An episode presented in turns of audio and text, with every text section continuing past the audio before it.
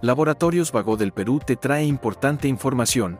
Esta vez hablaremos de la dermatomiositis, a cargo de la doctora Carmen Marrufo, reumatóloga. ¿Qué es la dermatomiositis y qué síntomas presenta? Es una enfermedad que está dentro de lo que en reumatología conocemos las enfermedades inflamatorias musculares. Su causa es genética y se caracteriza básicamente por qué. Número uno, porque hay debilidad muscular. Al haber debilidad muscular, estos pacientes van a estar incapacitados, por ejemplo, para levantar la cabeza, ¿no? Por ejemplo, para tener fuerza en los brazos.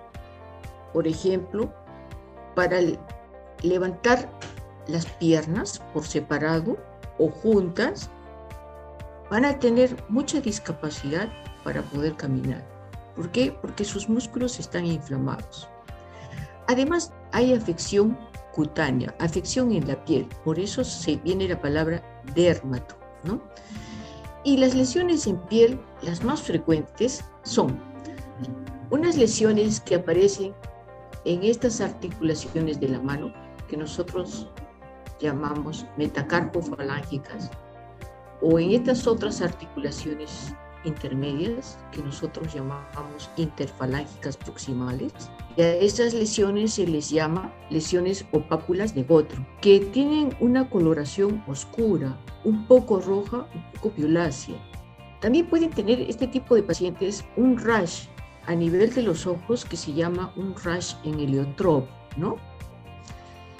Eh, principalmente es una coloración violácea que afecta principalmente a los párpados superiores, ¿no?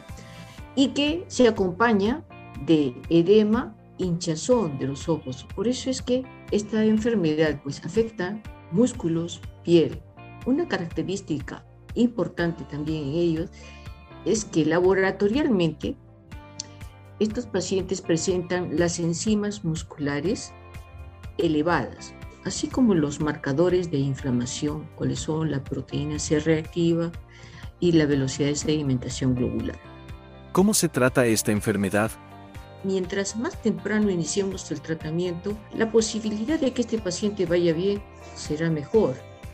Usualmente en el tratamiento es básico y es muy importante el uso de los corticoides. Aquí sí tenemos que usar los corticoides por vía endovenosa. ¿Por qué? Porque su acción es mucho más rápida. Y en reumatología muchas veces hacemos lo que se llama pulsos de corticoides, ¿no?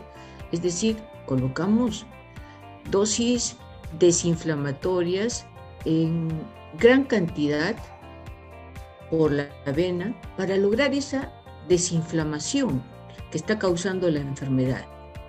Una vez que hemos colocado por la vía endovenosa grandes cantidades de corticoide, podemos pasar a la vía oral y lo asociamos a otros medicamentos inmunosupresores que mantengan esa desinflamación, cuáles son el metotrexate, la satioprina, la ciclofosfamida, se puede aplicar por vía endovenosa o por vía oral.